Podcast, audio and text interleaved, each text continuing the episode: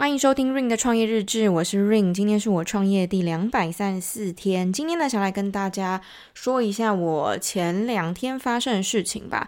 我前两天跟我一个国中的朋友约，因为他最近在学，不对，他应该说他前阵子在学嫁接睫毛。我相信男生应该听不懂，但女生应该都知道，就是接在台湾接睫毛这个行业，就是算是一种美容业吧，就跟美甲、跟雾眉，然后还有什么？反正就是类似这种的很像，然后他自己就是一时兴起有报了课程，上完课程之后他就想要自己出来做，简单来讲就是创业。好，那他的个性呢，应该嗯，我们虽然说很久没有见了，但是我一直都还蛮记得他的个性，就是属于那种比较天真、比较大剌剌的。那虽然说是想做什么，当然就是会去做，但是就是比较一个没有到那么有那么细心的人吧。对，就很天真。然后他帮我嫁接睫毛的时候，其实我觉得他接的蛮好，因为他现在都在收那种免费的模特，他现在就是要练练练手。然后之后他现在正在筹备工作室，之后他就要自己开业这样子。那他就问我说：“诶，那你做这个视频品牌，虽然说才刚开始做，但你有什么经验之类？反正他就是想要问我有没有可以给他一些意见啊。简单讲就是这样。然后我就跟他讲说。创业这件事情涵盖的范围非常的大。那虽然说你是做嫁接睫毛的这个技术，如果你只专注在技术这一块的话，你可能就只会是一个员工，你没有办法创业，因为创业它的重点是在于技术只是一环，但是它可能要，例如说打广告啊，做知名度啊，那客人的回头率啊，等等等这一些，反正很多啦，还有你的定位风格在哪里？就因为现在在台湾很所有的行业吧。更不用讲美容业，就是饱和到不行啊！而且说真的，你只有两只手，你每一天能做的客人就是那个样子，你没有办法在睡觉的时候也为你带来金钱的时候，你当然就要去思考，那要怎么做你才有办法赚更多嘛？对啊，那当然一开始也不是去想赚更多这件事情，而是活下来这件事情。像我自己平常有在给一个美甲师做指甲，他就有说，在他们能力范围之内，因为他们毕竟一天可能只能接一定数目的客人，没有办法接无限这样子，所以他们当然也会去筛选他们的客人，不会让很多的奥客没有礼貌的来一直去为他们服务这样子。所以，嗯、你就会发现说，做美甲或者是接睫毛、雾眉这些事情啊，当你做大了之后，你就会发现那些美甲师、雾眉师、接睫毛的，他们的脾气都会比较多一点，也比较有个性一点。其实主要是在于。他们就是没办法，他们得要筛选客人，所以他们就会看起来就把话说得很死啊，或者说他们有很多的条例你必须遵守，但这一些都一定要是你做大之后，你自己的人流饱和之后，你才有办法这个样子，不然在一开始的时候，你一定是谁来你就服务谁，不然你要 你要喝西北风嘛。对，那当然，重点是你的人流要怎么来，这是最重要的嘛。当然，你一开始可能是从你的亲朋好友开始做起，但是亲朋好友的待客量有限，这就是为什么素人跟网红的差异这么大。网红他们平常就有在经营，所以他们的待客待客量。是非常足够的。那当然，这也有分大网红、小网红，还有迷你网红、微型网红嘛。但是这跟素人是完全不能比的。那如果像是一般的亲朋好友，可能亲朋好友只会去介绍给自己的亲朋好友，但没有那么多亲朋好友吧。而且说真的，嫁接睫毛这件事情，并不是每一个人都会去做的，也跟雾眉一样，不是每一个人都会去雾眉。像我自己就是一个。眉毛很浓的人，我自然不需要去物美。所以，如果我身旁的人他有在做物美这件事情，要我去捧场，我可能也没有办法。对，所以就变成是他会筛掉很多很多的人之后，你可能真的就只剩下个位数的人。那这些个位数的人，你要怎么让他们再去带人，就真的有限啦。他的成效是有限，他没有办法，这些人真的没有办法让你温饱，甚至活下来。所以你要做的另外一件事情就是开发陌生流量，开发陌生的客群。那这就要关乎到另外一层，就是打广告这件事情。所以啊，创业这件事情并不是说你你光有一身的技术还是怎么样的，只是因为现在真的太饱和，你必须要从原本在别人那边的客人抢过来，跟五年前、十年前是完全完全不一样的。所以也不要提到说，诶，之前五年前、十年前那个人做起来什么之类的不一样啊。以前是供不应求，我们现在是供过于求。所以在供过于求的情况之下，你得要。你你你有什么办法？还是说你多屌？你在哪一个方面特别厉害，你才有办法抓到这样子的客群嘛？那当然，同时我自己也是在学习当中，我也是一个新手，我也知道说从别人那边抢客人是多么困难的事情。然后你要开发陌生流量，成本之高，你要去想这个新客的获客的成本是多高，你要去计算嘛？你不可以说啊，就一直去投钱。然后你不去不不去算回报，这样也很奇怪。这样的话，你可能就没有办法活下来。你得要在你自己拥有的一些资源当中去做一个衡量，去做一个投资投入，你才有办法得到。诶，不一定会有相对应的回报哦，只能说有可能有回报。因为说真的，今年也算是一个蛮难的一年。无论你是做一般的买卖生意，还是你是做技术型的这种美甲美容业的。其实都一样啦，大家也都是像客人，像我是消费者，我也是一直都在寻寻觅觅，我觉得很信任的美甲师。那其他人当然也会有同样的想法，就是我一直在寻找那个跟我对痛，觉得我一直想要待在那里的，为我服务的那个美甲师，或者是雾眉师，或者是接睫毛的嘛，对啊，而且女生。很喜欢做这些事情，所以啊，我觉得也不用太担心，因为其实都还是平均分配而已。只是你要怎么留得住这些人，是需要非常大的技巧的，你需要投入非常多的心思。所以我有跟他提到定位风格这件事情。当然，大家都会看技术的部分，可是，在还没有。去被你服务之前，我怎么知道你技术怎么样？我看照片我也看不懂啊。每一个人接睫毛都接得很漂亮啊，因为每一个人都只会发出自己最好的那一面嘛，就是作品最成功的那一面。那我怎么知道我到你那边之后，我付了这些钱，我有没有办法得到相对应的回报？说真的，消费者真的看不懂啦，所以你必须要定位你自己的风格，这个真的非常重要。无论像是现在很多人都开始做自媒体，就如如果你是雾眉的或者是接睫毛的美甲的，你都还是要做 IG 啦，也就是自媒体这一块，不然大家怎么会知道你的作品是怎样？怎么会知道你的风格是这样？怎么会知道你擅长什么？像是我们平常我自己平常都有在做美甲，所以我会去关注那些美甲。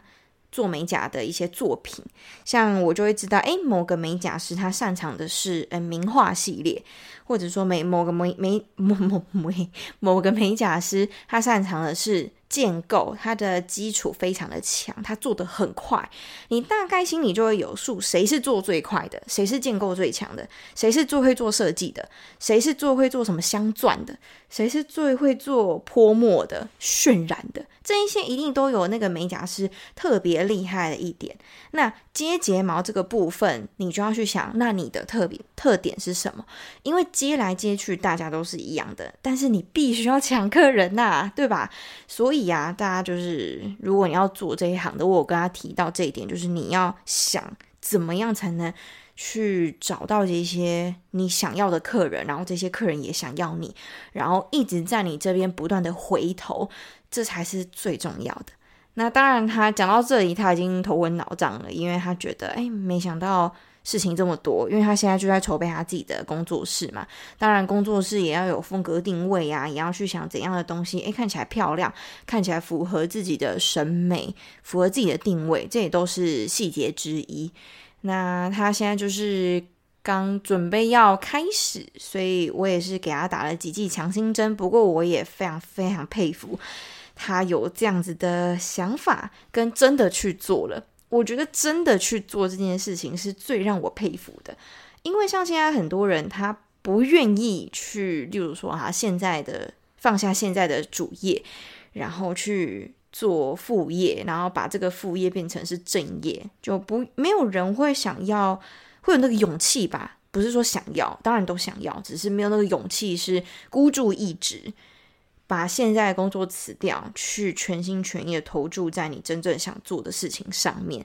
这点真的很难，因为你自己要出来做，风险真的太高，你根本就不知道下一秒会发生什么事情。而且，就算真的就是你投入的那些金钱、那些时间。其实最后都是要由你自己来负责的，没有人可以为你负责。而且一开始你根本就没有办法要求赚钱这件事情，你一定只能要求不死就好。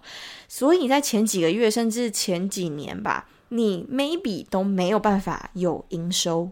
那在这个状态之下，你要怎么办法养活你自己？这也是一个重点。而且你要背负另外一个压力，就是你看到你身旁的人，他们每个月都有固定的薪水。都能买自己喜欢的东西，然后自己过得很拮据，然后每天都还殚精竭虑的，甚至还负债，甚至你做这么多努力，可能都还没有办法有一些成果的时候，你当然会心灰意冷。所以这时候就是你真的要一直给自己打鸡血吧，因为你你必须要活下去，无论是心灵。还没有被击溃之前，你一定要活下去。然后金钱的部分，就是物理上的、身体上的，还有心灵上的，你都要想办法活下去。所以这是非常难的。而且我觉得现在市场真的，台湾市场真的太饱和，每一个行业其实都太饱和。所以如果你是要做副业的啊，你想要之后做副业慢慢做起来，然后最后变成你的主业的话，希望是越来越渺茫啦。除非你二十四小时不睡觉，不然真的太难了。你想想看，像我们这种。把这些事情来当主业的人都这么困难了，更不用说你平常早九晚五下班之后，你还要搞副业，你还期望这个副业最后能有大成就吗？当然，平常可以给你一些零花的钱还可以，但是你说要用这个副业来转成你的主业，哇，这真的，这真的太难了吧？我自己都在想，现在这个时代还有可能吗？除非你是一个天才。你才真的有可能可以两件事情，然后主业也好，然后副业最后可以转成主业。我我现在真的在想，现在这个二零二三这个年代还有没有办法？还有没有例子？我真的很想看到底还有没有例子，因为以我目前看到的案例是没有办法。还有现在的市场，我的研究跟我的观察是不可能，不可能。就嗯，你想想看，以前哦，你可能做啊，例如你把贴心这件事情做得很好，诶，这可能就是你的特点之一咯。可是现在竞争到什么地步呢？现在竞争到好，你要贴心，你要责任感，你又要风格定位，你的整个服务又要很好，然后你的东西品质又要很好，然后你还要做官网，你还要做 IG。这些都是要很有氛围的，很要有很有质感的，要很有符合你品牌形象的。光这些东西就忙到你焦头烂额了，你你还要怎么上班呐？对啊，所以我觉得哇，这确实很难。你想想看，现在 YT 这么饱和，如果你真的是要用自媒体当成是你的梦想好了，你的器材要比较好一点？就现在谁还会看一个？拿拿一个 iPhone 在那边录的，然后还不上字幕，因为你也没空上字幕，上字幕是很很花时间的。你可能还没有办法做特效，因为你也不懂那个特效到底要怎么做。呃，你转场也都转的很硬，转的很新手，转的很菜鸟。现在谁要看这一些啊？现在大家看的都早就已经习惯看那种。很精美的大片，大家都已经习惯了，怎么还会去适应？可能五年前大家都还拿着手机在家里，在自己很乱的房间里面拍的那一种呢？对，所以好，我们就拿 YT 这件事情放到整个业界好了，每一个无论。各个业界跨领域的也都好，其实都是这个样子。起跑点已经不一样了，不会再是十年前那个样子，不会再是五年前那个样子了。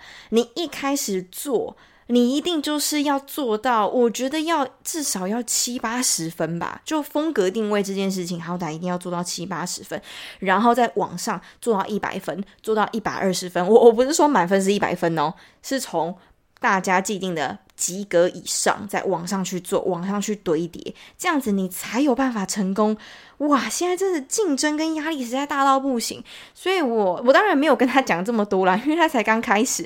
你给人家讲这些东西，他就是整个就消沉下来。我我当然不想要这个样子，因为光要下这个决定已经非常艰难，况且他已经在做了。所以这时候我当然就给他几个大方向，就是诶，如果你把这些事情都想好了，让这些事情去去顺了去做了，诶，你会发现会比较。不会这么焦虑，然后也会知道说大方向是什么，不会像是无头苍蝇一样，永远都不知道自己在干嘛。这样的话，嗯，反而你一开始会是一头热进去，但最后却是灰心丧志的出来，这样子也不太好啦。没有没有人想要看到这个样子，自己也不想要变成这个样子。所以有一些方向确实是比较好的，走一走也会比较有安全感。所以我那天大概就是跟他讲一些比较让他比较有安全感的大方向。虽然说他觉得哇，怎么有这么多事情要做，但是我同时也给他很多的信心，因为。你现在做比起很多人都只挂在嘴巴上面，都还没有做，还要来得好。无论现在你起头晚还是不晚，我们都不要往回看了，我们一定都要往前看。如果你现在不做，难道要明天再做吗？明天不就是更晚了吗？现在就是最快的时候啊！因为那天就是嫁接完之后，我有跟他说，其实你做的真的比我之前。四五年前做过一次嫁接睫毛还要好超级多，而且你的技术跟你的速度都是快的。虽然说你是属于那种要求完美的，但是你的每一根睫毛都是立起来的。像我那次去做，我花了好像八九百块吧，他给我乱接，也不是说乱接，就是睫毛会歪掉。那当然，我自己也是属于那种比较要求完美的人，所以我看作品的时候，我也会比较斤斤计较一些。但是相较下来，我就说，其实。你的技术是真的不错的，只是你还可以再更快一点。你可以找到那种很快的方法，就一直做，一直做吧，驾轻就熟，最后就变得像卖油翁那个样子。那这就是你的特点。像我的那个美甲师，他就是因为做得很快，建构又很强，所以他一天可以做超级多人，然后也有很多人会想要一直回去给他做，因为他给他做的指甲就不容易断。所以呀、我有跟他说，你真的以成品来看，真的比很多人都做的还要好了。所以这是一个非常非常好的开始。好了，那今天就是大概分享我前几天跟国中的朋友见面之后，他帮我在接睫毛的一个故事。那也是，如果你现在有想要自己出来做的话，也算是给你一些建议，但是同时也会告诉你现实是什么，然后把现实纳入考量之后，你可以去做一些决策，然后你也会更知道自己要什么。当然，我不是一个已经成功的人，我只是一个刚开始尝试的人，只是我现在也正在这么做，所以把我的经历还有我自己的一些想法，算是分享给大家。那如果你们真的想要去看一些很成功的案例，我还蛮建议可以看一些书啊，或者是看一些已经成功、已经做很大品牌那些创创作者或者是创办人的一些演讲，或者是他们的一些心得。我觉得这样子的话会更有建设性啦。好啦，那今天的分享就到这边啦，拜拜。